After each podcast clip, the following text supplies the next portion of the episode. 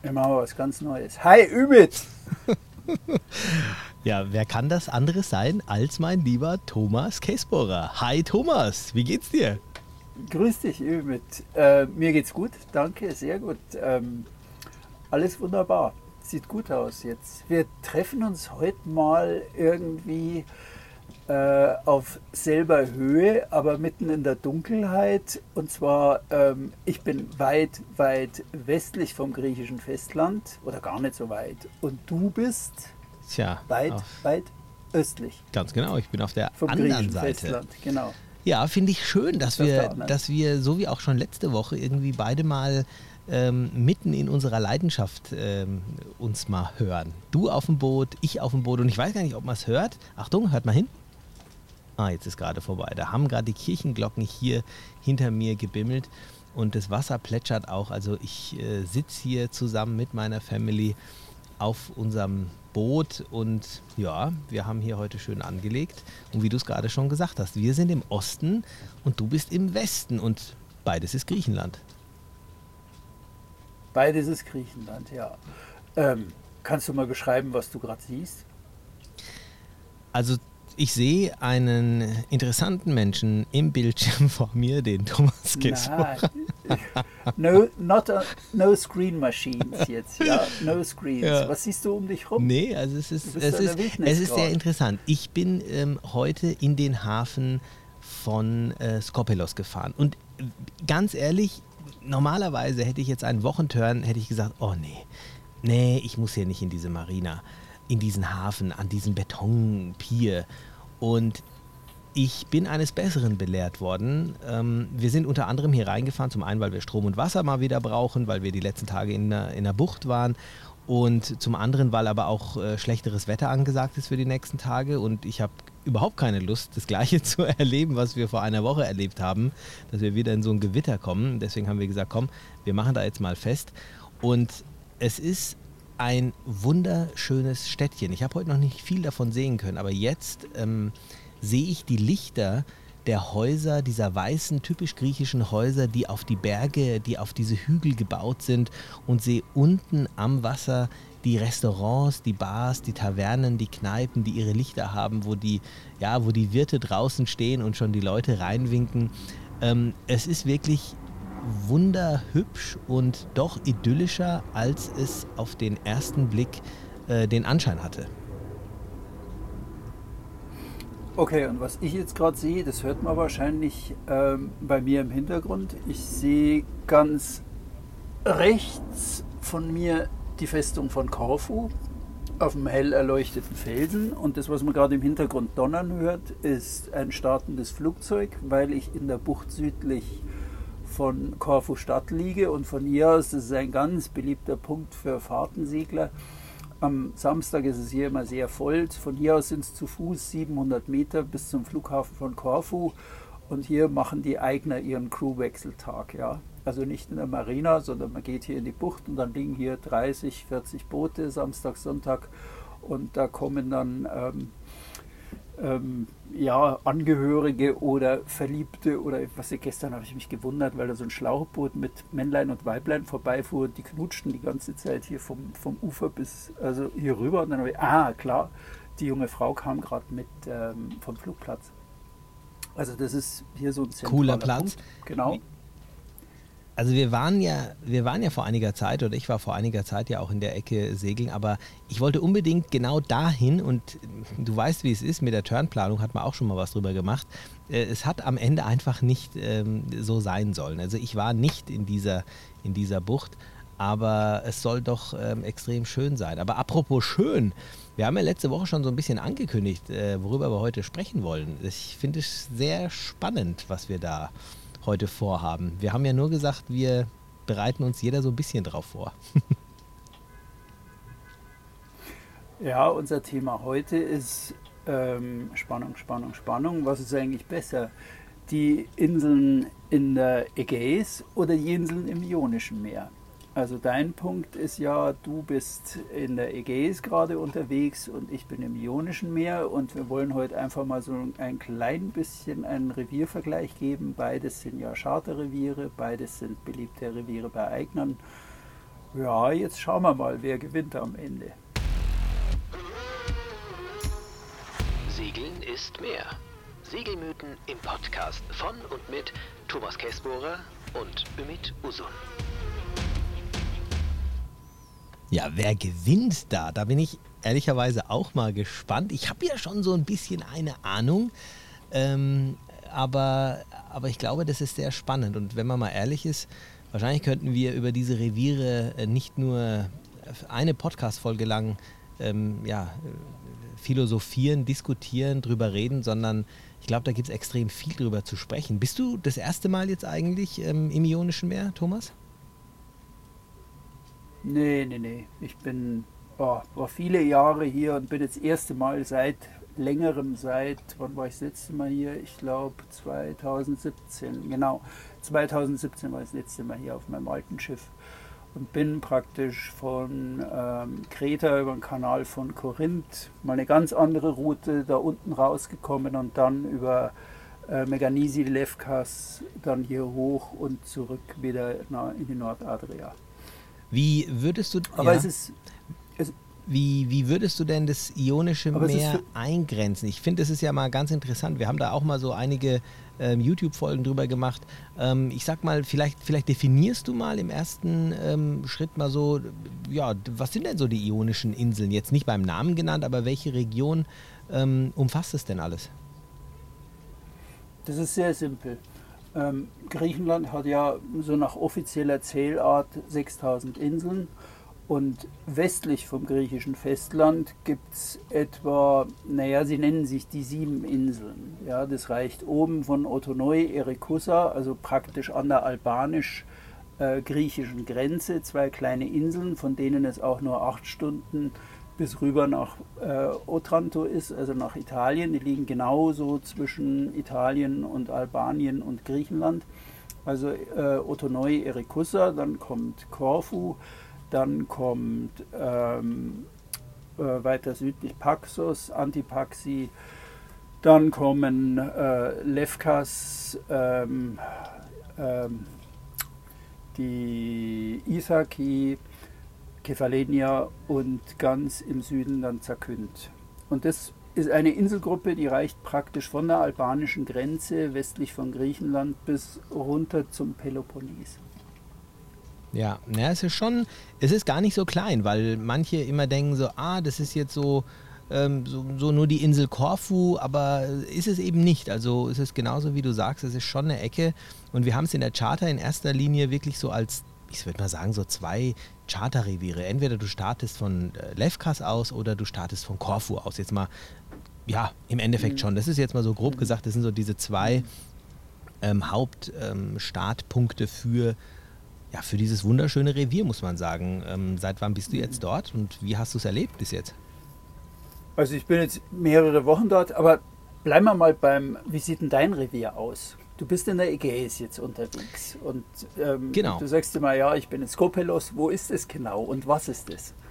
Also im Endeffekt muss man sagen, ich bin ganz leicht, nee, ich bin eigentlich, also Volos ist so ein typischer Stütz, äh, ein typischer Startpunkt für die nördlichen Sporaden. Das heißt, wenn man jetzt wirklich von der südlichst, vom südlichsten Punkt Korfus aus einfach Richtung Osten geht, und auf die andere Seite Griechenlands kommt, dann kommt man in Volos an. Und das ist ein, ein, ein ja, es ist ein großer Golf, der ähm, ähm, leider Gottes ein bisschen verschmäht wird oft, weil die Leute von dort aus einfach raus wollen und dann gleich in die nördlichen Sporaden segeln wollen. Und das sind die Inseln, also die, die gehen los mit der Insel Skiathos, die, die kennen die meisten äh, vom Hörensagen so. Dann gibt es äh, die Insel Skopelos. Dort bin ich jetzt gerade.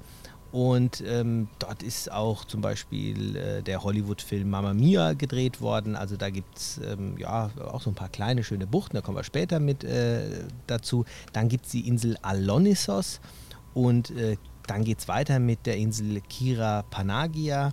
Und es gibt dann noch so ein paar kleine Inseln und wenn man noch ein bisschen weiter südöstlich geht, kommt man zur Insel Skiros, die allerdings von den meisten Charterseglern nicht ähm, besegelt wird, weil die eben meistens nur ein, zwei Wochen unterwegs sind und das ist dann immer noch mal, ja, ich sage jetzt mal noch mal so ein Schlag von 30 äh, bis 40 Seemeilen, je nachdem von wo aus man startet, bis man zu dieser Insel kommt. Und die muss man ja dann auch irgendwann wieder zurücksegeln. Und deswegen ist es eine der Inseln, die eher weniger ähm, besegelt wird. Und was auch interessant ist hier, ähm, es gibt bei diesen Inseln viele Bereiche, die man als Chartersegler oder als Tourist auch gar nicht befahren darf. Das heißt, das sind ähm, Naturschutzgebiete, wo Meeressäuger geschützt werden, unter anderem die Mönchsrobbe zum Beispiel. Da darf man dann zum Beispiel jetzt nicht auf die Insel. Das sind aber nur so ein paar kleine Inseln, die recht weit im Osten sind. Aber alle anderen Inseln darf man ähm, darf man besegeln. Und das ist, äh, wie du es vorher schon gesagt hast, das ist voll in der Ägäis. Und äh, somit äh, ist es ein anderes Revier. Die Frage ist jetzt, hm, was ist besser? Hm. Tja, was ist besser? Die Ionischen Inseln, wie, wie kommen wir denn dem Thema bei? Vielleicht fangen wir mal so an. Wie hast du denn dein Revier jetzt erlebt? Du bist jetzt eine Woche unterwegs, ich bin etwa zweieinhalb bis drei Wochen jetzt unterwegs. Wie hast du denn dein Revier jetzt über, erlebt? Du bist das erste Mal dort. Genau, also ich muss dazu sagen, ich bin natürlich, ähm, und, und das ist vielleicht auch eine, eine, ein kleiner wichtiger Beitrag, den man hier jetzt nochmal kurz auf den Punkt bringen muss.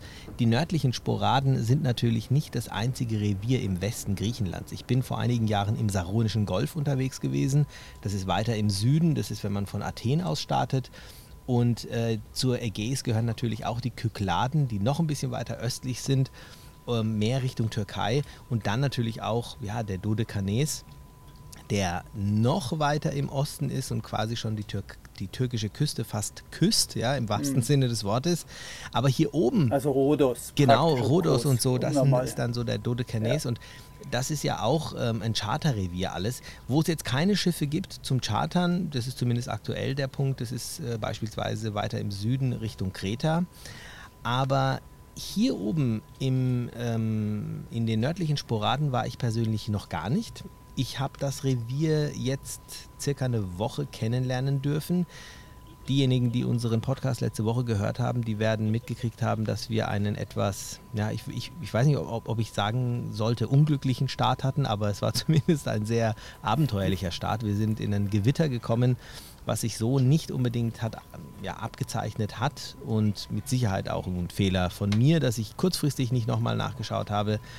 Ähm, unabhängig davon war das Revier ähm, anfangs ich will nicht sagen gewöhnungsbedürftig für mich. Ich habe es mir ein bisschen anders vorgestellt vielleicht. Ähm, was jetzt zum Beispiel diese ganzen Buchten und so betrifft. Es ist so, diese Inseln, Skopelos und ähm, Skiathos, wie ich sie gerade schon genannt habe, sind überschaubar von der Größe. Und das heißt auch, dass sie ähm, alle so ein paar Häfen haben, und wenn du in diesen Hafen kommst, dann hast du natürlich auch, und das ist ein negativer Punkt, der mir aufgefallen ist, dann hast du zum Beispiel auch immer diese Fähren. Also diese riesigen Fähren, die von einer Insel zur anderen fahren und dann auch in diesem Stadthafen dann irgendwo natürlich ankommen müssen, weil sie die Leute von Wollers äh, zum Beispiel dorthin fahren oder von der einen zu der anderen Insel hinfahren. Aber ich will jetzt noch nicht alles verraten. Das ist natürlich nicht irgendwie die ganze Wahrheit, sondern äh, es gibt natürlich sehr, sehr viele kleine, schöne Buchten auch, von denen wir auch schon einige äh, kennenlernen durften. Was mir, und das jetzt vielleicht noch als letztes, bevor du noch ein bisschen was über die Ionischen Inseln erzählst, was mir auch aufgefallen ist, ist, dass die ähm, Inseln im Gegensatz zu vielen anderen äh, Revieren oder Gebieten im Westen Griechenlands, äh, im Osten Griechenlands, grün sind. Also wenn man sich zum Beispiel die Inseln im Dodekanes oder auch äh, in den Kykladen anschaut, die sind meistens recht äh, karg. Und hier habe ich wirklich fast nur grüne Inseln gesehen. Das hat mich, ähm, also das fand ich sehr, sehr schön.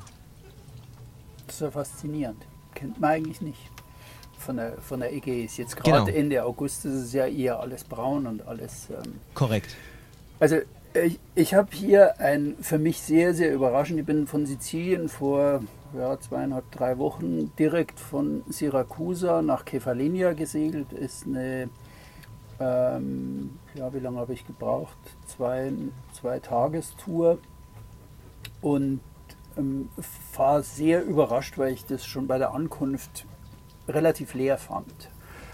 Also ich bin in Agostoli angekommen, also praktisch im Südwesten von Kefalenia und bin dann da ein paar Tage geblieben. Es waren eigentlich nur Eigner unterwegs, Charterschiffe ganz, ganz wenige. Und ähm, das war das erste Überraschende. Ich habe mir gedacht, hoch, jetzt ist August, hier ist sicher alles voll. Also sehr wenig deutsche Landsleute, sehr wenig deutsche Segler, überraschend wenige, sehr viele Italiener. Hat mich sehr, sehr überrascht, sehr viele Briten vor allem. Aber also praktisch, also gefühlte Wahrheit war für mich dort unten, als ich ankam und über weite Strecken 90 Prozent Eigner.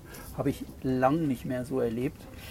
Ähm, ich habe dann mit der Zeit festgestellt, es sind eher ähm, es gibt volle Hotspots, also so zum Beispiel auf Kefalenia war Fiscardo am Samstag, also gefühlt irgendwie in der Woche auf Kefalenia hatte ich ja so sagen wir mal 150 bis 200 Gebote getroffen und 100 davon waren am Samstag in Fiscardo, in und um. Also da war richtig, richtig Rummel. Ja, genau. Also Hotspots sind voll, aber sonst ist es eigentlich sehr leer. Und diese, diese Hotspot-Thematik hat sich dann eigentlich durchgezogen, jetzt bis zu ähm, Lefkas und Meganisi.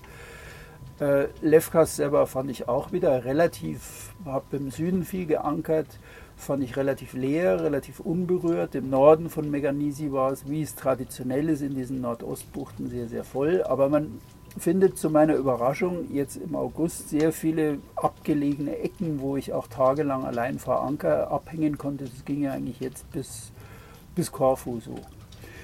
Ähm, was mich, das Zweite, was mich sehr überrascht hat hier im Revier, ist nach den vielen Jahren, es ist ein überraschend authentisch gebliebenes griechisches Revier.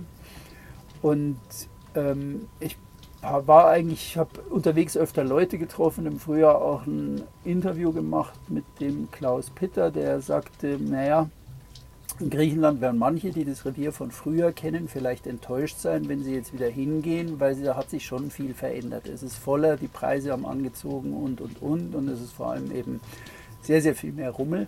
Und das fand ich hier jetzt im August überhaupt nicht. Es ist wohltuend, ja, will nicht sagen leer, aber ähm, es ist überhaupt nicht Stress, es sei denn die Hotspots, ja, Fiscardo, Meganisi, da ist Gedränge, da ist dann, wenn so der Hafen eng ist und voll ist und die Fähre tutet und der Hubschrauber landet und da liegt noch eine große Motorjacht mit klirrenden Ketten in dem engen Hafen an oder ab.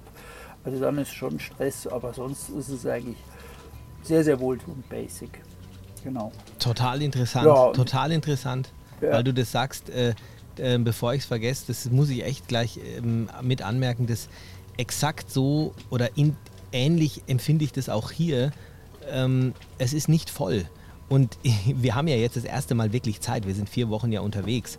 Und deswegen bin ich auch immer recht früh schon in den Buchten, weil ich mir denke, ah, nicht, dass du keinen Platz mehr bekommst, so wie ich es eigentlich kenne, dass ich mir denke, wenn du um 5 Uhr mhm. irgendwo rein willst, also in Fiscado äh, brauchst du um, um, um 17 Uhr keinen Ankerplatz mehr suchen, da kannst du weit draußen versuchen zu ankern, so, so kenne ich das auch von dem Hafen. Aber das ist hier definitiv dieses, ich weiß nicht, es ist, ich habe das hier überhaupt nicht voll äh, ähm, gesehen. Auch jetzt hier würdest du noch direkt neben uns zum Beispiel noch einen äh, Platz hier in der Marina finden. Und auch in den Buchten war das ähnlich. Es sind sehr viele Eigner unterwegs. Das sind zwar auch Charterer unterwegs, aber es ist nicht so, dass ich das Gefühl habe, es ist voll. Und was ich hier noch nicht ein einziges Mal gesehen habe, ist eine Luxusmotorjacht. Ich habe noch keine Motorjacht gesehen, so wie ich sie aus Kroatien, aus der Türkei oder eigentlich auch aus den Ionischen Inseln kenne, wo ich sage, boah, da ist jetzt irgendein, ähm, äh, weiß ich nicht, irgend so ein kleiner Millionär unterwegs, unterwegs. Ja. Der, äh, der ist krachen. Nix, gar nichts, nichts gesehen. Wir haben schon hier einen Running Gag, weil wir gesagt haben, oh, da kommt eine große Yacht an und dann stellt sich immer als Fähre raus. Also das ist jetzt natürlich äh, mhm. auch nicht wunderschön, aber diese Yachten habe ich jetzt noch gar nicht hier gesehen. Nee, das, das ist schon ähm, im Ionischen Meer eher reichlich. Und da hatte ich den Eindruck auch, das hat eher noch zugenommen. Ja, das ist ein begehrtes Revier für ähm, große Motorjachten und ähm, Meganisi hat da auch enorm zugelegt. Also weniger Charterboote, vielmehr so richtig große also sag mal vorsichtig 50 Meter äh, Luxusjacht. Wahnsinn. Motoren, Motorjachten, ja. Also da hat das, das sehr gewonnen. Ansonsten bin ich vom Revier eigentlich sehr angetan. Wer es nicht kennt, ich finde das Revier immer noch sehr, sehr abwechslungsreich. Man hat ähm, zwei kleine Binnenreviere, nenne ich es mal, ähm, um Lefkas rum, zwischen der Insel Lefkas und der Insel Meganisi. Ist ein, ich nenne es jetzt wirklich Binnenrevier, weil das so praktisch von allen vier Seiten eingeschlossen ist und da kann der Wind auch noch so blasen. Es hat nie Welle, das ist ein Segeln wie auf irgendeinem abgeschlossenen See. Ähm, Wind gibt es eigentlich erst ab Nachmittag. Das ist eher ein Kennzeichen dieses Reviers. Ich kannte es früher auch so, dass ab 13, 14 Uhr eigentlich so auch der Nordwest, der Meltemi hier bläst an der Küste entlang, aber nichts. Ähm, die Wochen, die ich jetzt da war, ging das immer ab 16, 17 Uhr los und war dafür eigentlich so ab 19 Uhr das auch schon wieder vorbei. In diesen Binnenrevieren zwischen Lefkas und Meganisi gibt es also keine Welle. Da kann man auch als Einsteiger guten Gewissens erste Erfahrungen sammeln und kann da unterwegs sein. Zweites Binnenrevier ist zwischen Korfu und dem Festland, da wo ich jetzt gerade bin, ist auch sehr eingeschlossen. Und das kann man dann langsam steigern und darin besteht der Abwechslungsreichtum dieses Reviers, dass man, wenn man südlich von Meganisi dann unterwegs ist, dann kann man eigentlich mit dem Inselhopping starten und geht, macht dann schon ein paar Schläge übers offene Meer. Das ist nichts Wildes. Das sind so paar fünf bis ja, fünf Stunden, vier, vier Stunden Schläge, drei Stunden Schläge, fünf Stunden Schläge.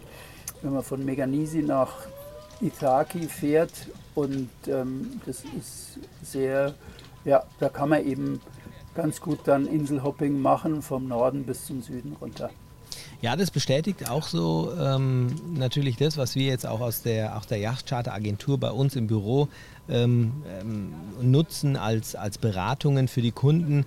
Ähm, das Ionische Meer ist definitiv, und ich äh, würde jetzt mal sagen, bleiben wir mal bei, der, bei, der, bei dem Wetter, bei den Windverhältnissen, ist auf jeden Fall ein Einsteigerrevier, da gebe ich dir vollkommen recht. Auch so habe ich es bisher bei meinen Turns äh, kennengelernt, wobei ich sagen muss, äh, man darf es vielleicht nicht komplett unterschätzen. Also das heißt nicht, dass es da jetzt nie zu stärkeren Winden kommen kann. Ich habe da auch schon mal extremst heftigen Wind erlebt. Da war ich glücklicherweise in einem Hafen, äh, in Korfu übrigens auch damals. Und ähm, das ist ganz interessant. Ich meine, sobald man durch den, äh, sobald man durch den Golf von Korinth fährt und quasi auf die Westseite ähm, ja, dieses, ähm, dieses Landes kommt, wo ich jetzt gerade bin, da muss man sagen, sieht die Welt schon ein bisschen anders aus, was den Wind betrifft. Also direkt, man kommt ja dann im Saronischen Golf an, beispielsweise wenn man von Athen aus starten würde. Ich selbst war vor drei Jahren dort segeln und ähm, da ist es dann schon so, dass, der, dass bereits dort schon der Meltemi ähm, deutlicher zu spüren ist, der dann durch die Ägäis pfeift und aus nordwestlichen Richtungen, vor allem in den Kykladen, wirklich teilweise Hardcore-Bedingungen erreichen kann und die in erster Linie in den Sommermonaten. Also wer wirklich mehr sag als nur... Sag mal, ja. Sag mal konkret, wann setzt denn das bei dir jetzt in der Woche ein, der Meltemi? Ist genau, das so ich, wie bei mir jetzt? Nee, 17 Uhr? Will oder? ich gerade genau darauf äh, hinaus. Also es ist so, dass in den nördlichen Sporaden der Meltemi nicht seine Stärke entwickelt, wie es weiter südlich ist. Also wenn du weiter südlich bist, also im Saronischen Golf und in erster Linie in den Kykladen, da entfaltet er wirklich seine volle Stärke. Hier oben noch nicht, aber dennoch spürst du die nordwestlichen Winde ein bisschen stärker als jetzt beispielsweise im Ionischen Meer. Und du hast hier wirklich schon, ich sag mal, so gegen Mittag äh, merkst du schon, dass, es da, dass sich da was bewegt. Ähm, also nach dem Frühstück kannst du eigentlich schon raus und ähm, hast, okay. dann auch schon deinen, hast okay. dann auch schon deinen Wind. Ja. Ne? ja, ja. Also ich hatte damals mitgenommen, man konnte ähm, in der Ägäis eigentlich die Uhr danach stellen, 13 Uhr. Ganz und genau. wenn du irgendwo an einem blöden Kap warst, dann waren halt 5 bis 6 Windstärken, zack, von 0 auf 5 bis 6 in 10 Minuten. Ganz genau. Das ging dann, das ging dann so richtig einfach zur Sache. Wo, wobei, wie gesagt, und das Schöne in den nördlichen Sporaden, das habe ich hier wirklich jetzt auch ähm, mich ein bisschen ausgetauscht mit dem einen oder anderen.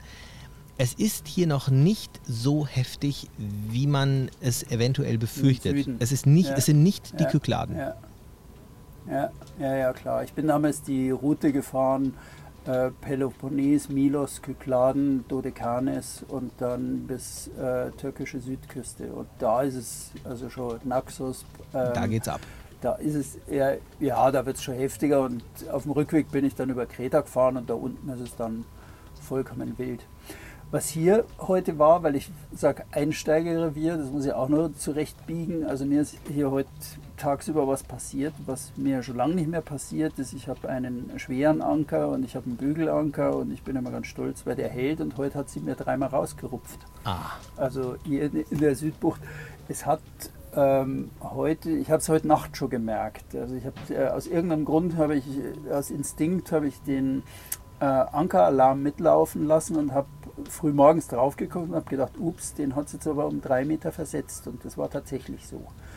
Und deswegen bin ich früh in der Windstille heute Morgen aufgestanden. Wir hatten eine Windvorhersage für den Tag heute von hier drin ähm, 12 bis 20 Knoten und habe in der Windstille den Anker nochmal raus und habe ihn weiter nach Nordwest, äh, habe mich nochmal neu verankert, habe ihn richtig mit Vollgas rückwärts über 20 Sekunden, 30 Sekunden, habe ihn richtig fest eingefahren, er hielt bombenfest. Ich habe mir überhaupt keinen Gedanken mehr gemacht. Das hat dann sehr, war heute ein sehr böiger Tag plötzlich gucke ich raus und meine Peilmarken sind weg und ich bin zwischen lauter fremden Booten. Ich glaube, ich bin 75 Meter durch nee. die Bucht gedriftet. Ey, das, das, ist mir noch nie passiert. Ganz ehrlich, ich, ich muss dir auch gleich, mache erst mal fertig, aber habe ich letzte Woche auch gehabt. Ja. Habe ich noch nie erlebt. Aber erzähl. Ja, ja, also und mein Learning war dann, ähm, das nahm dann gegen Abend zu und ich habe dann, ich bin dann so ein abergläubischer Seemann, ich habe nur irgendwo so einen ganz dicken, fetten Stockanker, so, so ein richtiges Monster. Ja. In der Boxkiste, den habe ich rausgekramt und also so meine schwersten Ankertrossen raus, habe die so richtig auf dem Vordeck ausgebreitet und habe gesagt, okay, ihr, ihr Mächte, ich bin bereit, jetzt schaut es euch an, wollt ihr wirklich, dass ich ja. den jetzt auspacke, ja. Und dann wurde Geil. das aber abends so böse, ja. Das hat so von 0 auf 25 Knotenböen gehabt heute Abend. Puh. Und dann hat es ein zweites Mal rausgerupft. Und das ist, das ist mir, mein Amker hält normalerweise bombenfest und ich habe es jetzt wirklich raus. Das ist ein äh, stark verkrauteter Boden mit sehr viel ähm, äh, leichten Ton unten drin und der, der, der, als ich den rausgeholt geholt habe, da war der so, so rundrum voll mit, ja. mit Kraut und Seegras. Ja. Also, und ach, schlimm. Ich, das, ich, ich hab, das, nee, das hielt nicht. Das ist tricky. Ja, ich, ich, das zweite ist, ich wir haben, das auch noch nie. lass, lass, mich das noch Aber, sagen. Es hat äh, was. Ja. Ja, also es hat es hat draußen gerade, also westlich von Korfu zwischen 20 und 30 Knoten. Und das ist mein Learning heute. Also wenn man in die Wetterkarte schaut auf Windy und sieht dann, es hat westlich von Korfu oder nördlich von Korfu 20 bis 30 Knoten, dann kommen hier drin von den Böen auch nur immer 25 Knoten an. Ja, ja. Also das, das haut durch.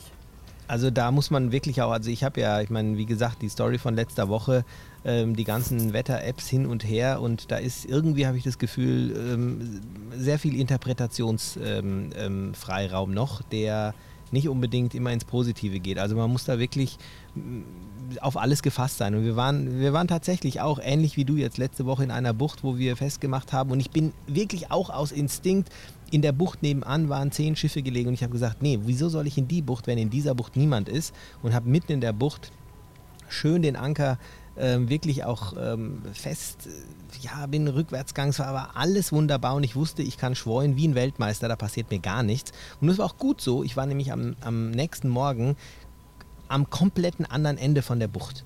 Also das hat so viel Wind gehabt auch in der Nacht und das Blöde ist, was ich jetzt hier ähm, doch auch schon in den letzten Tagen erlebt habe. Mag sein, dass es jetzt nur in dieser Woche war, aber dass der Wind hier dreht. Ich meine, wir kennen das ja alles. Ein bisschen Landwind, ein bisschen Seewind und dann dreht es ein bisschen was. Aber dass er, dass er wirklich innerhalb kürzester Zeit dreht und dann aber auch von der anderen Seite ähm, mit, mit ein paar Knoten blasen kann, das habe ich jetzt noch nicht so oft erlebt. Das hatte ich jetzt auch im Ionischen Meer nicht so. Das, das hat mich hier ähm, ein paar Nächte, ich will nicht sagen schlaflose Nächte gekostet, aber schon so, wo ich gesagt habe, okay, es muss schon gut sitzen. Ich meine, ich bin darauf angewiesen. Ich habe hier gerade meine äh, 15-jährige Tochter und meine Frau, die ähm, nur ein Bruchteil von dem, wie ich auf dem Wasser sind. Das heißt, ich bin da schon so ein bisschen, ein bisschen allein auf diesem eigentlich fast schon zu groß geratenen Bötchen.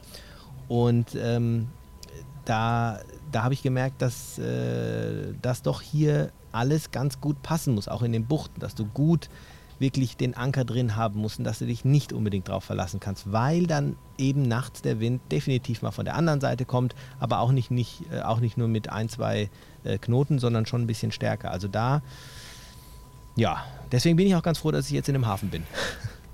Das heißt, wir können schon mal sagen, das ist eine Sache, die kein Unterschied ist. Der alte Griechenland-Spruch, ankern solltest ja. du sicher beherrschen, der gilt sowohl bei dir in der Ägäis als auch bei mir. Selbst wenn ich sage, dass ich bin eigentlich gerade in einem einsteigerfreundlichen Revier unterwegs. Also so ja. viel kann man eigentlich schon sagen, dass man ähm, mit, mit der Ankerei sollte man sicher sein.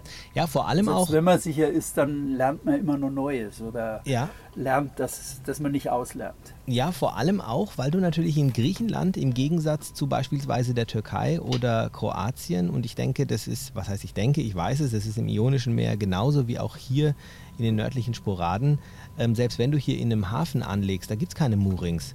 Und äh, ich, ich, vergesse nicht den mahnenden Satz unseres äh, Base Managers, der gesagt hat, wenn du in einem Hafen bist, wo es Moorings gibt, verlass dich auf deinen Anker. Also nimm nicht die Mooring. Ähm, du außer es ist, ein, es ist wirklich ein Local, der Marina-Führer oder was auch immer, der sagt, pass auf, nimm diese Mooring, die ist safe, weil er sagt, ob die wirklich noch hält oder nicht, weißt du nicht. Aber du musst wirklich hier ankern und ähm, das solltest du auf jeden Fall ein paar Mal gemacht haben. Und was, was, da sehr hilfreich ist, und das hat mir auch hier wieder geholfen, das sind die Hafenhandbücher, haben wir auch schon mal was drüber geschrieben. Also natürlich guckt man auch mal im Internet hin und her, aber in den Hafenhandbüchern findest du ganz genau, wo du am Kai am besten festmachst in den Häfen, wie tief es da ist. Ähm, dann ist es einfach wichtig, dass du dass du das, das beherrschst, dass du den Anker wirfst, dass du schön rückwärts rein kannst. Und was da leider Gottes auch nicht ausbleibt, das ist aber auch typisch griechisch, das sind halt diese bekannten Ankersalate. Und ich glaube, es gibt in jedem Hafen in Griechenland einen äh, mit einer Tauchflasche, der einfach seinen Lebensunterhalt damit verdient, dass er den Ankersalat löst. Ist so. Mm, ja, ich habe letzte Woche in Prevessa ähm, am Stadtkai gelegen. Also da liegen ungefähr 40, 40 Boote. Die linke Hälfte sind Charterschiffe und für die haben sie jetzt Moorings ausgelegt. Und ab der Mitte rechts liegen also die nicht reservierten, da sind die nicht reservierten Plätze. Das heißt, da liegen überwiegend Eigner, aber auch Charter äh, auf der Durchreise. Und ähm, dort ging es eigentlich so, ich war drei Tage dort, dort ging es eigentlich gut ab. Alle waren sehr umsichtig. Wir hatten eine Nacht hatten wir Gewitter, da gab es Thermik. Wir hatten auflandig 25 Knoten auf die Kaimauer zu. Oh. Und da waren etliche nachlässig. Also mit dem Ankern, wenn man ähm, mir fiel immer auf, die erfahreneren, also die vor allem unter griechischer Flagge, die Eigner, die hauten immer alles raus, vorher, was sie drin hatten, also alle 50 Meter. Ja? ja. Und in der Nacht war mir klar, das ist auch erforderlich. Also man, man braucht wirklich äh, bei 25 Knoten auflandig über eine halbe Stunde brauchst du einfach, ähm, brauchst du einfach Halt da unten. Also mit, mit ich habe da 20 Metern bei 10 Meter Wassertiefe draußen, also so mal eben, das geht alles nicht. Also man muss da sehr sorgfältig ankern und sehr gründlich sein. Und bei, selbst bei denen, die gründlich geankert haben, halb am Ende nur noch den Motor an der Kaimauer mitlaufen lassen, damit man nicht dagegen gedrückt wird. Also ja. ähm, man muss schon sicher ankern können. Aber Ankersalat, toi toi toi, kam ich bisher drum rum, aber ich bin da auch wie eine Furie. Also wenn neben mir jemand ankert oder ich gucke dann immer, ist es, ich renne dann raus und gebe Handzeichen, also wo ist mein Anker und Ach, du bist einer von bist, du, du bist einer von denen, die dann immer draußen rumwedeln. Ja, nee, weil ich, ich gucke dann schon. Das was, ist auch richtig. Ist, ich das, bin da auch das, dankbar. Sich, ich meine, es gibt solche und solche, man, aber ich bin da schon dankbar, sich, wenn ja, einer ja. mir Zeichen gibt und sagt, pass mal auf, da habe ich meinen Anker geworfen, weil ähm, das ist ja aufgrund ja. der Windrichtung nicht immer ganz klar, weil dein Schiff versetzt ein bisschen, du hast eine Landleine oder auch zwei äh, und, genau. und, und, dann haut einer genau. einen, einen, Anker raus äh, und, und gerade wir auch sind da auch auf äh, Hilfe angewiesen. Also Steffi und ich, wenn wir da hier ähm, da, ich meine, ich habe da sowieso größten Respekt vor dir. Du machst das alles komplett allein. Aber nee, ähm, so ein Ankersalat braucht kein Mensch. Ich hatte das schon in der Türkei mit einem Goulet und alles. Braucht kein Mensch. Also will ich hier mhm. auch nicht erleben. Ja, ja, klar. Ne? Aber sag mal. Also die, ja? Ja? Die, die 100 Euro für den Taucher, die hebe ich mir noch auf. Dazu äh, habe ja. ich was ganz Interessantes. Und zwar, ähm, ich habe mir tatsächlich einen kleinen Traum erfüllt und habe mir eine Mini-Tauchflasche gegönnt. Das ist eine 2-Liter-Tauchflasche mit einem, mit einem Kompressor, den du quasi mit 12 Volt ähm, betreiben kannst. Und mit dieser 2-Liter-Tauchflasche kannst du, ich sag mal so Pi mal Daumen, 20 Minuten unter Wasser sein. Ich habe ja einen Tauchschein und das ist natürlich brutal. Du hast die Möglichkeit, jederzeit einfach mal zu schauen, sitzt dein Anker oder du packst ihn nochmal richtig rein. Du hast die Möglichkeit, dass wenn mal irgendwas an der Schraube wäre, dass du mal vielleicht was reparieren kannst, wenn ein Mooring drin ist oder so. Also das ist schon cool gewesen bis jetzt. Da habe ich auch schon das ein oder andere Mal ähm, unter Wasser einfach mal geguckt, wie liegt denn der Anker? Hat er sich äh, vergraben? Ähm, passt das alles? Und das hat mir auch schon ein bisschen äh, Beruhigung gegeben. Also nur so als kleine Anekdote da rein. Ähm, werde ich auch mal in ja. einem unserer YouTube-Filme mal vorstellen. Wie tief, wie tief kannst du, wie tief kannst du, also, tief kannst du tauchen? Theoretisch damit? kannst du damit natürlich tief tauchen. Also es ist so, je tiefer du tauchst, desto schneller, ähm, desto mehr Sauerstoff verbrauchst du aus der Flasche. Es ist auf jeden Fall. Nee, ja es, es, heißt, du sollst maximal 10 Meter tief tauchen mit der Flasche. Ich war um einiges tiefer. Ähm, es ist, man sollte es nicht unbedingt machen, weil es ist, eigentlich ist es einfach eine Notfalltauchflasche, das, die du zum Beispiel als Zweitflasche mitnehmen kannst. Oder aber es ist einfach halt mhm. halt eine Flasche, mit der du, wenn du auf 10 Meter bist, kannst du dann auf jeden Fall deine 15 Minuten unter Wasser sein. Wenn du tiefer gehst und es sollte irgendetwas sein, dann müsstest du natürlich entsprechend langsam hochtauchen und da musst du dann schon fit genug sein, dass du dann aus 15, 20 genau, Meter irgendwie hochkommst. Ne? Ja. Ja, ja, ja, Also, Aber 15 Meter ist, merke, überhaupt kein, ja. ist überhaupt gar kein Thema damit. Und ich sag mal so, wenn du jetzt äh, Unterwasserarbeiten an einem Boot machst oder so, dann bist du ja nur zwei Meter tief. Du hast einfach die Möglichkeit, länger unter Wasser zu bleiben. Das, nee, nee, das, oder wenn du in einer schönen Bucht genau. bist und du guckst dir die Fische an, das ist schon schön. Ja, ja. Ähm, wir haben jetzt gemacht in unserem kleinen Vergleich zwischen den Inseln, wir haben gesagt, ähm, die Revierbeschreibung, wir haben ein bisschen über das Wetter geredet, über die typischen Wetterbedingungen, den Meltemi. Übrigens, was ich noch hinzufügen möchte, wenn man von Sizilien kommt, ich finde es immer angenehm kühl hier. Dieser Nordwest ist einfach wunderbar angenehm kühl. Also auf Sizilien oder Südspanien ist meistens südliche Winde, also man rennt immer gebadet durch die Gegend, weil es hat immer so feuchtwarme Südluft, vollgesogen mit Wasser und hier ist es einfach immer angenehm kühl. Empfinde ich jedenfalls so ein bisschen ein Hauch von, von kühler Brise. Ähm, kommen wir mal, wie, wo und wie legt man an, haben wir schon kurz angedeutet. Also bei dir im Revier gibt es Marinas, du erwähnst immer die Marina von Skopelos. Also nicht Marinas, sondern es sind mehr so kleine Stadthäfen. Also es ist alles also andere Stadt als eine Marina. Du kannst ja, ja auch nicht irgendwie okay. sagen, ich dusche da mal irgendwie draußen, sondern du hast ja. da halt äh, deinen, deinen kleinen Stadthafen. Ja. Oder in Buchten, ne? Ja. Ähm, hast du Marinas bei dir jetzt zwischen Volos, also deinem Ausgangspunkt, und diesen Inseln? Also du hast die äh, in Anführungsstrichen Marina von, ähm, von ähm, ähm, Skiathos. Da waren wir jetzt noch mhm. nicht drinnen. Ähm, und dann hättest du quasi oder hast du den, es ist aber keine Marina so richtig. Ich weiß auch nicht, wie ich das nennen soll. Also diese Marinas, die ja, man jetzt aus, aus ähm, Korfu ja. oder sowas kennt, ja. ähm, das ist es nicht. Das ist wirklich mehr so ein Stadthafen. Es ist ein Stadthafen, wo die Fähren, und das ist so der nachteilige Punkt, wo ich gesagt hatte, wo einfach die Fähre dann äh, reinfährt, äh, drei, vier Mal am Tag und wieder rausfährt.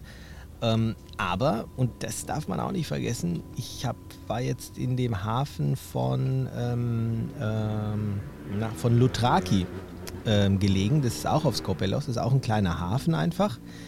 Ich habe halt für zwei Tage Übernachtung 8,30 Euro bezahlt. Ja, das ist für 50 Fuß. Das ist, das ja, ist natürlich 50 Fuß, also das ist, das ist okay, schon also brutal. Dir, ja, ja, ja. Ähm, bei dir ist also keine Marinas. Hier im Ionischen Meer gibt es die beiden großen Charter-Marinas, nenne ich sie mal. Das stimmt natürlich nicht, weil sie sind natürlich auch eigener Marinas in Lefkada, also der Haupt, genau. dem Hauptort der Insel Lefkas, und dann in Guvia auf Korfu. Das sind die beiden großen Dinge hier. Es ist aber zu meiner Überraschung, es gab hier immer ein paar vernachlässigte Häfen. Typisch für Griechenland waren ja immer diese vernachlässigten, von der EU geförderten ähm, Marina-Projekte, die dann irgendwie plötzlich verwaist rumlagen und da machten dann fröhlich lauter äh, Schweden drin Urlaub und irgendwie keiner kümmerte sich und ja, es war alles immer ganz angenehm, aber da ist jetzt tatsächlich Bewegung reingekommen. Der Hafen von Prevessa, den ich gut kenne, weil ich da auch mal ähm, auch überwintert habe, nicht unter schwedischer Flagge, aber trotzdem. Ähm, dort ist jetzt richtig eine tolle Marina entstanden, auch in Benices im Osten von Korfu, 100 Liegeplätze. Ähm, da tut sich gerade was. Ja, da ist wirklich Bewegung. Allerdings, ähm, nee, da kommen wir später drauf. Das ist unser vierter Punkt, die Preise. Ähm, bei mir ist es genauso wie bei dir. Äh, ich habe noch immer die Stadtkais. Du sagst äh, zwei Nächte 8,80 Euro. In, ich habe in Prevessa bezahlt pro Nacht 6,78 Euro mit 37 Fuß. Also da ist Griechenland immer noch richtig richtig so, wie es war. Da hat sich also nichts geändert. Total. Und ich habe befürchtet, dass normal. es nicht so ist inzwischen. Also ich habe ja, genau, ich, ich genau. habe echt schon ähm, gedacht, so, hu, hoppla, ich, ich war vor drei Jahren das letzte Mal, da war ich, äh, da war ich im Saronischen Golf. Da war es äh, top, wie wir es gerade beschreiben. Ich war vor einem Monat ungefähr auch von Korfu aus gestartet. Und ähm, da habe ich zum Beispiel auch, wenn du nach Paxos kommst, da ist ja dieser, dieser schöne Hafen, dieser, ja, wie so ein Fjord ähnlich, äh, wie, wie sich dieser Arm. Stadt Kai. Genau, ja, dieser Stadt Kai ja. von Paxos. Und da war ich auch schon vor zig Jahren mal. Da war noch gar nichts da und jetzt ist es ja schon recht touristisch und so, aber immer noch so, dass es einfach äh, Robinson-mäßig, dass du dir das auch einfach äh, leisten kannst, dass es nur ein paar Euro kostet. Und also das muss ich sagen, finde ich cool und es, es gab da auch alles. Also du hattest da die Möglichkeit, dass du mal was ähm, bunkern kannst, Wasser, Strom, was auch immer. Und da haben die Griechen doch, ähm, ist, ist tatsächlich offensichtlich einiges passiert. Also ich, ich finde es ja. auch hier, ich finde es gut. Ich finde es wirklich gut. Kriegst du an deinen Stadtkais Wasser und Strom, da wo du jetzt bist? Ja, und vor allem nicht nur tropfenweise. Ich habe gerade eben hier, also ja. ähm, wir haben hier angelegt und ich habe äh, Wasser, wirklich, das sprudelt richtig gut. Dann haben wir ähm, 10 Meter weiter, also was heißt 10, ich, ich glaube es waren 100, 100 Meter weiter am Kiosk, kaufst du dir so eine kleine Chipkarte, die steckst, die kannst du mhm. aufladen, mhm. haben wir jetzt mit 10 Euro aufgeladen. Damit hast du dann mal klar Strom für ein, zwei Nächte und auch Wasser.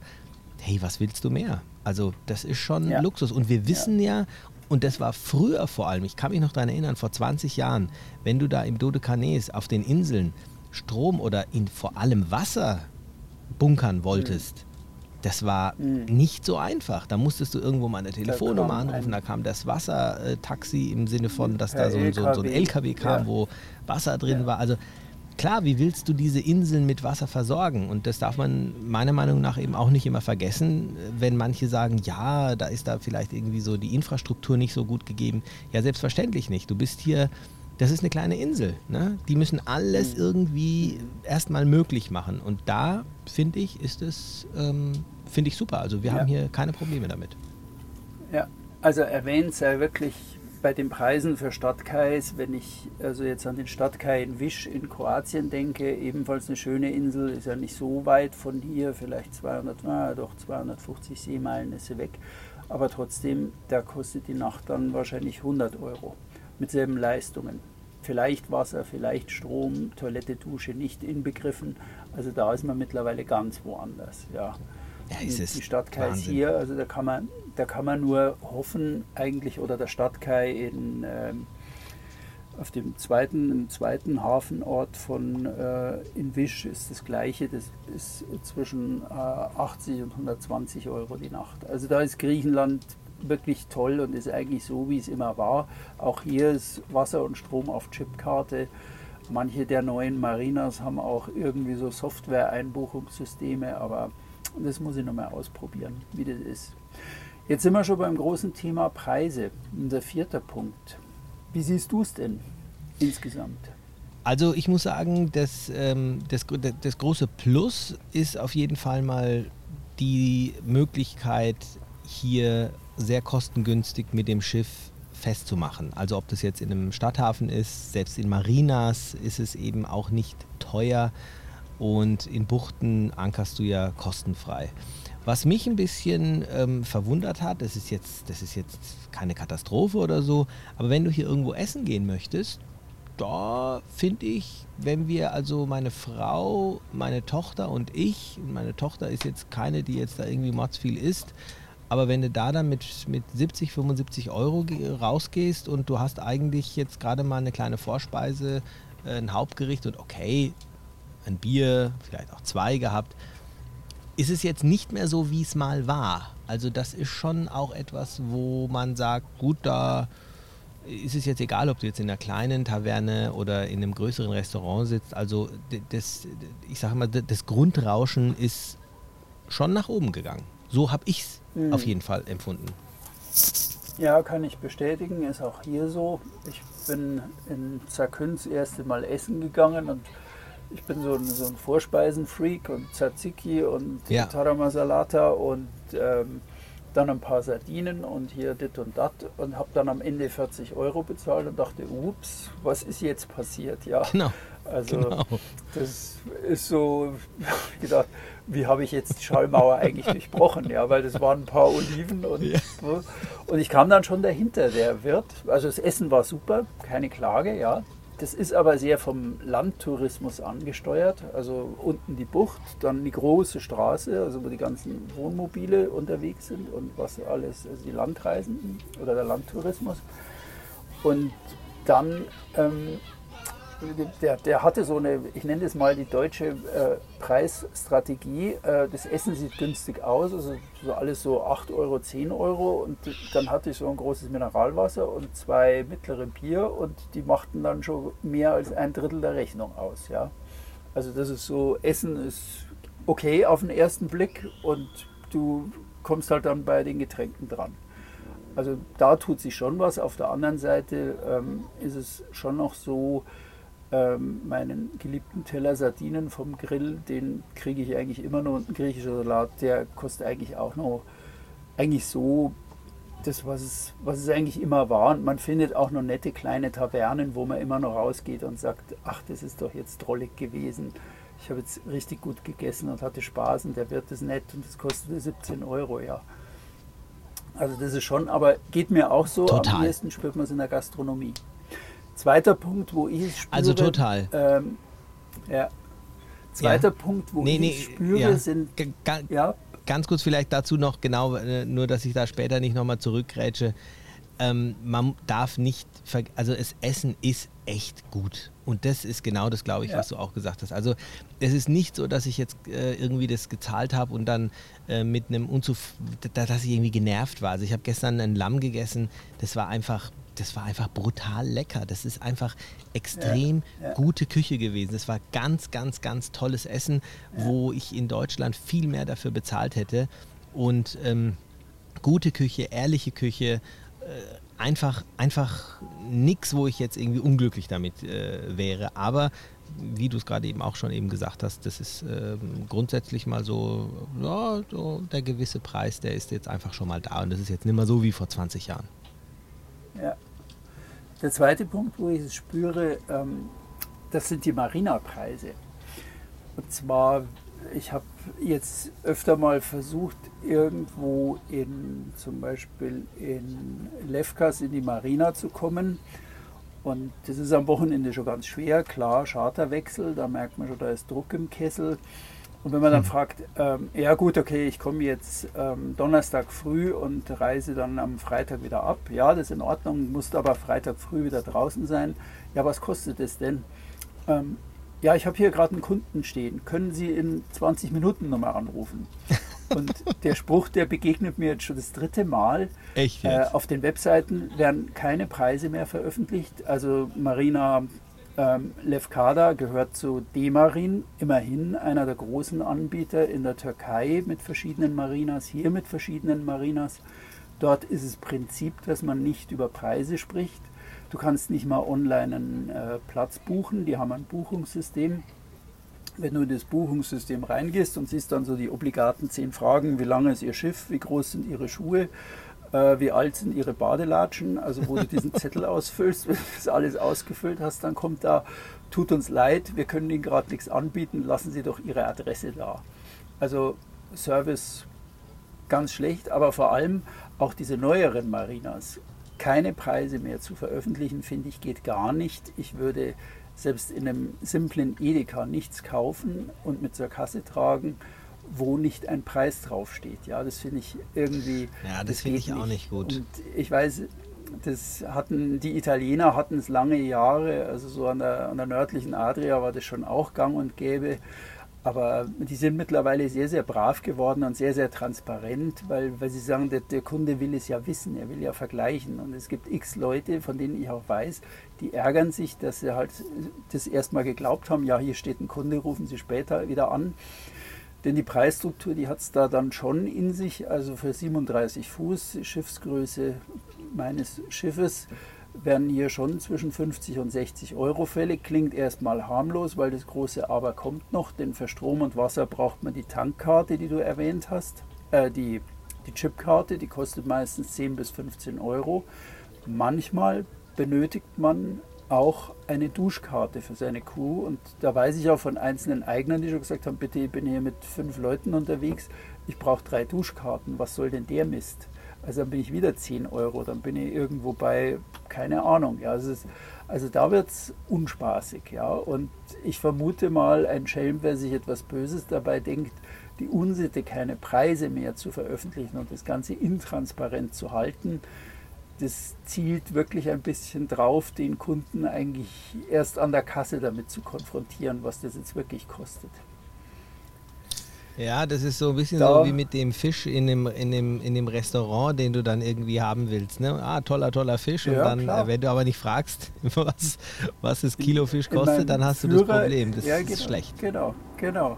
Und das, das kenne ich aus Griechenland nicht. Ja, da steht auf jeder Speisekarte steht, also war letzte Woche da in der, in der Fischtaverne, der hat 20 Fische auf der Karte, da steht bei jedem, was es kostet. Und in meinem Kroatienführer warne ich wirklich davor, weil es dort auch Wirte gibt, die keine Preise, die deuten halt auf Gerichte und am Ende kriegst du einen handgeschriebenen Zettel, da steht halt ein ominöser Betrag ja. drauf. Ja. Don't do. Und ich sehe es dann dreimal nicht ja. ein. Ja, ja. Dass das es ist so. es ist, es ist, Und, und es ist ganz schlimm. Und, und da, ähm, ich glaube, da nehmen wir auch jetzt wirklich auch, brauchen wir auch kein Blatt vom Mund nehmen. Ähm, da eigentlich in solchen Restaurants musst du aufstehen und eigentlich wieder weitergehen, weil da, das ist ganz, ganz offensichtlich dass das äh, darauf abzielt, dass du eigentlich abgezockt wirst. Das ist nichts anderes. Ich meine, ich kenne auch Stories von dem Fisch, da deutest du auf den Fisch und der in der Küche, da macht dann einen anderen Fisch. Der Fisch, auf den du gedeutet hast, ist dann später immer noch zu sehen. Also es gibt auch solche Geschichten. Aber das ist jetzt vielleicht ein bisschen abgeschweift. Aber ich finde schon ähm, interessant, was du gerade was du gerade sagst mit den Marinas, ähm, dass die die Preise nicht mehr rausrücken. Das finde ich eigentlich, finde ich eigentlich komisch. Das finde ich eigentlich ja, auch nicht ja, gut, weil ja. es ist ja nicht teuer. Ja, und es ist, ich meine, die Leute würden ja trotzdem hier festmachen. Es ist ja deswegen nicht so, dass die Leute sagen, nee, da gehe ich jetzt nicht rein oder so. Die wissen ja auch, dass sie im internationalen Vergleich jetzt nicht irgendwie ähm, teuer werden oder sowas. Also werden. Aber es erzeugt, ich habe im Frühjahr schon bei Recherchen das Gefühl gehabt, also ganz, ganz ungern, ja, über Preise sprechen will ich oder nur an der Kasse, ja, wenn es ans Bezahlen geht. Und finde ich sehr intransparent und oh, es gibt hier ein Feuerwerk. Finde ich gut. Über der Stadt. Ja, wenn es gerade knallt, also ich kann es nicht abstellen. ähm, ja, Thema Preise, aber sonst, ja, Griechenland ist eigentlich schon zu meiner großen Überraschung, wenn ich ein kleines Fazit ziehen darf. Also die, die Ionischen Inseln sind für mich schon eigentlich das geblieben, was sie mal waren. Ich weiß aber nicht, wo der Zug gerade hingeht, ja, wo die Reise hingeht. Ob wir beide jetzt, wenn wir sagen, wir hatten relativ leere Reviere, ob wir da von der Lufthansa gerade gesegnet sind und von der Fliegerei, ähm, weil das im Sommer vielleicht viele, viele Leute davon abgehalten hat, hierher zu kommen. Aber ähm, Vielleicht ist es so, aber mein Eindruck war, es ist leer und es ist eigentlich immer nur ein wunderschönes und günstiges Revier. Also das, ähm, wie, ich, ich, kann das bestätigen, wie gesagt, weil ich ja auch vor ein paar äh, Wochen erst auch noch dort war. Und ähm, ich muss sagen, jetzt auch die westliche Seite, Saronischer Golf vor drei Jahren nee, oder jetzt östliche, eben auch hier du, in den nördlichen Spor Sporaden. Hm? Ja, Du sagst westliche, also die östliche Seite, wo du gerade bist. Äh, Entschuldigung, genau, Golf, östliche, Westen, Osten, ja. ja, ganz genau. Richtig ähm, ist es äh, definitiv auch so. Also ich bin auch froh, dass Griechenland jetzt noch so diesen Charme behalten hat, wie, wie es war, dass du dieses Buchtenbummeln genießen kannst, dass du wirklich so ein bisschen dieses Robinson-Feeling haben kannst, von Bucht zu Bucht fahren kannst, dass du nicht gleich arm wirst, wenn du mal irgendwo in den Hafen gehst. Aber wenn ich mir jetzt noch so ein bisschen diesen Grundgedanken für diese Folge mir raussuche und sage, welches Revier ist denn jetzt besser? Ich kann mir vorstellen, wenn jetzt, äh, also all diejenigen, die das bis jetzt sich angehört haben, haben vielleicht immer noch ein Frage Fragezeichen im Gesicht und sagen sich, hm, was werde ich jetzt schlau daraus? Ist, ist es jetzt irgendwie dann doch gleich? Ich glaube, ähm, es gibt natürlich Unterschiede, so wie wir sie gerade beschrieben haben. Für mich persönlich ähm, ist es es gibt hier vielleicht gar keinen Gewinner oder Verlierer. Es kommt ganz darauf an, was du vielleicht erleben möchtest, wie du vielleicht gerade ähm, was, was du dir von deinem Turn vielleicht so erhoffst. Ganz so groß sind die Unterschiede nicht. Aber wenn es um das Thema Wind geht und um das Thema, ähm, ja, um das Thema Meltemi vielleicht so im, im, im ganz Speziellen, dann ist hier vielleicht, also das ist jetzt so ein bisschen so mein Fazit aus der Geschichte, vielleicht doch der größere Unterschied, dass man sagen kann, okay, das Ionische Meer ist vielleicht doch allgemein gesehen im Durchschnitt doch eher das familienfreundlichere Einsteigerrevier ähm, im Gegensatz zu der östlichen Seite, wo dann der Meltemi vielleicht doch eher mal zum Zuge kommt und dann mal für ein bisschen stärkere Winde sorgen kann. Oder wie würdest du das sehen? Du musst hier den Wind schon suchen.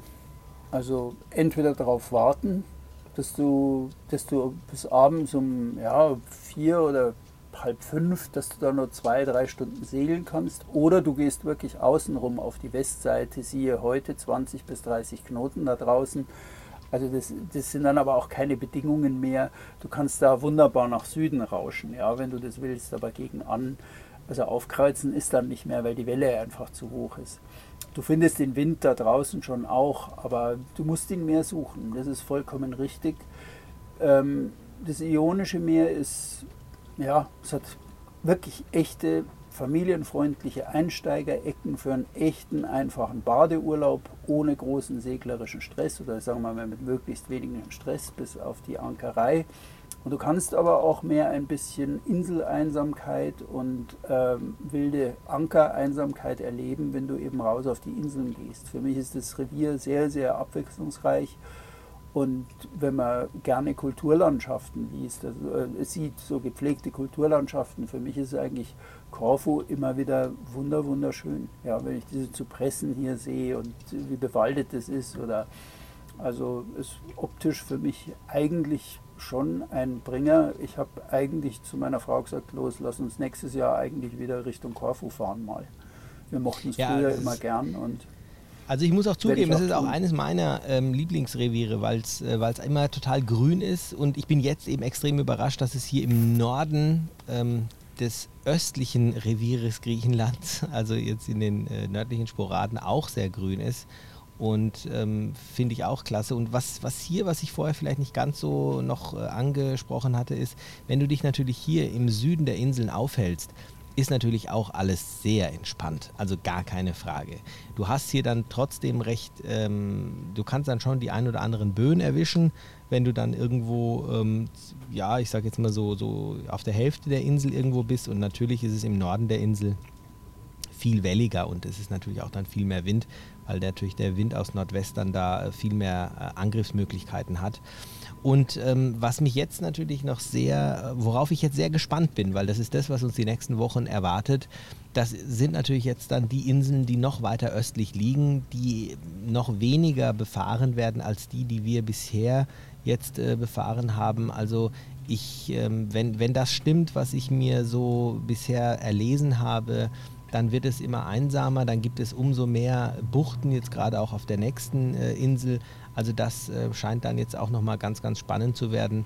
Und das ist dann auch wieder so diese Abwechslung, die man hier einfach hat, dass man sehr, sehr viele Buchten hat, einsame Buchten hat, aber eben auch äh, Häfen hat, weniger Marinas hat, wo man jetzt irgendwie das Gefühl hat, äh, ich fahre da rein, ich habe WLAN, ich habe Duschen, ich habe Toiletten, alles ist klimatisiert. Das hat man jetzt hier definitiv nicht. Hm. Wunderbar, genau. Also ich würde sagen, Dann, mir gefällt beides, Thomas. Ich kann hier, ich kann für mich definitiv keinen, ich, für ja, mich ist es schwierig. Also, ähm, es, es, es ist weniger schwer. kontrovers, als ich, als ich eigentlich anfangs dachte. Ja, so, so, weit, so. so weit liegen wir nicht auseinander. Deins ist ursprünglicher, du hast weniger Marinas vom Segeln her. Wer wirklich die Segel hochziehen will, kommt eher und schneller auf seine Kosten und ist geforderter. Die Ankerei ist in beiden Sachen eine spannende Sache und bleibt es, ähm, wo man viel, viel lernt und einfach viel Zufriedenheit auch rauszieht, wenn alles gut geht. Ähm, ja, also insofern ich liegen die beiden Reviere wahrscheinlich gar nicht so auseinander, außer dass das Ionische Meer wahrscheinlich doch das größere Charterrevier ist. Auf ja. alle Fälle als die Volos und Sporaden Genau, also ich glaube auch, dass man den, den, äh, den Osten ähm, nochmal unterteilen müsste, dass man den nördlichen Sporaden nicht gleichsetzen darf mit den Kykladen, ähm, die wirklich nochmal ein komplettes, äh, vor allem windtechnisches, ja, einfach nochmal äh, Gegenstück bilden, weil es da einfach kacheln kann. Und der Dodekanee ist dann okay, aber du hast hier einfach viel mehr Inselwelt als jetzt vielleicht in den, äh, ähm, in den ionischen, im ionischen Meer. Äh, gerade jetzt, wenn man von Korfu ausgeht und im Süden dann gerade mal Paxos und Antipaxos hat, aber trotzdem dann auch mit dem Festland viele, viele, viele Buchten und viele, viele Möglichkeiten hat, an mhm. mehreren mhm. Wochentörn zu machen oder von Lefkas aus, wie du es gerade schon gesagt hast. Also es ist schön. Ich finde, es gibt auch kaum ein Land wie Griechenland, und ich, ich finde es ganz interessant. Wir haben ja bei Charter by Yachting ein, ein, äh, Magazin, bei dem wir unter anderem auch mal in einigen Ausgaben alle Reviere der Erde beschrieben haben. Und das ist unterteilt in, den, in die Länder. Und bei Griechen, Griechenland hat einfach die meisten Seiten. Weil du in Griechenland ganz viele die, ich sag's mal so, die Destination Griechenland beherbergt mehr Reviere als alle anderen Destinationen. Du hast das Ionische mhm. Meer, du hast den Saronischen Golf, du mhm. hast äh, die nördlichen Sporaden, du hast den Dodekanes, du hast die Kykladen. Das ist ja, das ist ja Wahnsinn. Das sind ja alles ähm, Reviere, die ihre eigenen spezifischen ähm, Gegebenheiten irgendwie haben und die sich irgendwie auszeichnen, die aber auch vieles gemeinsam haben. Und ich, ja, ich hoffe, dass wir heute mit der Folge auch äh, den Zuhörern so ein bisschen einen Einblick geben konnten, zumindest über die zwei Reviere und dass es eigentlich klar ist, dass es hier gar keinen Gewinner geben darf, vielleicht, oder? Nö. Gewinner ist für mich Griechenland. Und das ist auch die das gute cool. Nachricht des Tages. Ähm, denn erstens, ähm, Griechenland ist vor wenigen Tagen aus dem ähm, Überwachungsstatus als Finanzkandidat der EU rausgekommen. Griechenland verwaltet sich jetzt wieder selber, muss also nicht mehr Rechenschaft ablegen. Viele erinnern sich noch an die große Finanzkrise 2016. Das ist jetzt vor ein paar Tagen, war nur eine kleine Meldung, aber trotzdem cool. eine kleine Sache. Und der Aufenthalt in dem Land hier bestätigt für mich schon, Ähm, einerseits, wer länger nicht mehr in Griechenland war, der findet schon noch sein Lieblingsrevier wieder, aber andererseits tut sich auch unglaublich viel und in der richtigen Richtung. Und das ist eigentlich schön, das zu erleben. Das finde ich genial. Letzte das Frage. ist echt eine ja. gute, eine wirklich gute Nachricht des Tages. Eigentlich viel zu schade, dass das so eine, wie du es gerade schon gesagt hast, kleine Nachricht war. Weil, wenn ich mich daran erinnere, was 2016, was es für eine große Nachricht war, ja. äh, dass es ja, so negativ oh ist, ähm, ist es schön. Ja, die Nachricht des Tages gefällt mir. Ja. Letzte Frage, Ümit. Oh. Wo sind wir nächsten Sonntag? Also nächste Woche werde ich, also es, es ist so, für die nächsten Tage ist hier nicht gerade das beste Wetter vorhergesagt. Und ich bin mal gespannt, ob es wirklich nur bei ein bisschen Regen und Nieseln bleiben wird. Dann werden wir weiter segeln. Wenn es wirklich wieder Richtung Gewitter gibt, geht, dann werden wir natürlich hier im Hafen ähm, sein. Wir haben gesehen, dass es eine wunderschöne Stadt ist. Wir sind heute schon ein bisschen die, diese Gassen rauf und runter gelaufen. Also es ist total idyllisch, wunderbar. Da werden wir vielleicht noch ein bisschen bleiben. Aber ich denke, dass wir in Alonissos sein werden nächste Woche. Und ich habe mir die Insel schon mal ein bisschen angeschaut. Da gibt es so viele Buchten. Das ist quasi unfassbar und für uns wird es äh, Aufgabe sein, das alles zu dokumentieren und zu filmen und zu fotografieren. Wir hatten ja auch schon vor ein paar Tagen unsere erste Live-Sendung auf äh, YouTube unter Charterbar, also für all diejenigen, ähm, die sich das mal anschauen wollen. Äh, wir machen da jede Woche ein Live-YouTube-Video, wo man ähm, zuschauen kann und wo man mitdiskutieren kann mit mir, was wir da gerade erleben. Ich werde wahrscheinlich die nächsten Tage hier eins noch machen. Und dann nächste Woche sollten wir uns äh, nochmal hören. Und wie gesagt, ich denke mal Alonissos. Aber wo bist du denn? Du wirst ja wahrscheinlich um einiges weiter segeln. Ich meine, ich habe ja Zeit. Ich, nee. ich mache ja nur so ein paar, nee. paar Seemeilen pro Tag, wenn überhaupt. Ja, ja, ja. Ne, die Frage zielt natürlich darauf, machen wir, worüber machen wir unsere nächste Podcast-Folge nächste Woche. Das wissen wir nämlich beide noch nicht. Nee, das also wissen wir nicht. Also entweder ja, wir machen es wie früher, dass, also was heißt wie früher, dass sich einer von uns was überlegt, oder aber wir zwei Schelme werden uns was überlegen, aber wir werden sie jetzt noch nicht verraten, oder? Wir werden es jetzt, nee, noch nicht verraten, aber also ich plane eigentlich aber das wird ein bisschen stressig, weil ich da schon irgendwie mal zwei, in zwei Tagen mal so 200 Seemeilen abreiten muss. Eigentlich plane ich Ende nächster Woche in Dubrovnik zu sein. Oh. Also in Kroatien. Ja, ich wollte eigentlich mal nach Albanien rein, aber ich glaube, ähm, mir ist jetzt so, ich habe mich jetzt hier so ein bisschen verzettelt und irgendwie kommt mein Zeitplan langsam ins Rutschen. Also ich wollte spätestens Ende August wollte ich in Kroatien sein, weil jetzt habe ich noch vier, fünf Wochen Zeit, um in Kroatien nochmal für mein Buch den, die beiden Revierkompasse unterwegs zu sein für die nächste Ausgabe im Frühjahr und dafür zu recherchieren. Ähm, und das wird, äh, ist mir jetzt gerade wichtiger. Ja, genau. dann sprechen wir uns Alonissos Dubrovnik oder irgend sowas. Lassen wir uns. Da gucke ich mal. Alonissos ist eine kleine Insel. Vielleicht finde ich das kroatische Gegenstück dazu. Und ankere da irgendwo vor den Elafiten oder irgendwo sowas nördlich von, wo diese Inselkette nördlich von Dubrovnik losgeht. Gott, ist das Was, Gott, Thomas, was für ein Luxus leben wir gerade. Das ist doch toll, dass wir die Arbeit damit wirklich, ähm, ja, dass, dass wir das so kombinieren dürfen, dass wir das können, das ist äh, wunderbar. Und ich, ich freue mich jetzt schon auf nächste Woche und ich finde es toll, dass wir beide jetzt noch nicht wissen, wo wir sein werden. Ähm, das halte ich jetzt mal, das halte ich jetzt mal für mich so fest, einfach so in meinen Gedanken. Es gilt immer noch der alte Spruch, um die Arbeit kommt niemand drumherum. Ja, keiner von uns. Aber die Wahl hat jeder, wo er seinen Schreibtisch aufstellt. Das stimmt. In dem Sinne, drücken wir euch die Daumen, dass ihr euren Schreibtisch demnächst auch irgendwo unter einem guten Olivenbaum aufstellt oder wo auch immer. Der nächste Urlaub kommt bestimmt und wir wünschen euch guten Start in die neue Woche und alles Gute und bleibt uns gewogen bis nächste Woche. Okay? Das bis von dann. mir auch, das von mir auch und wir freuen uns auf euer Feedback, auf eure Grüße, auf eure Kommentare, auf eure Vorschläge für unsere Mythen für die Zukunft. Macht's gut und bis dann. Ciao, ciao.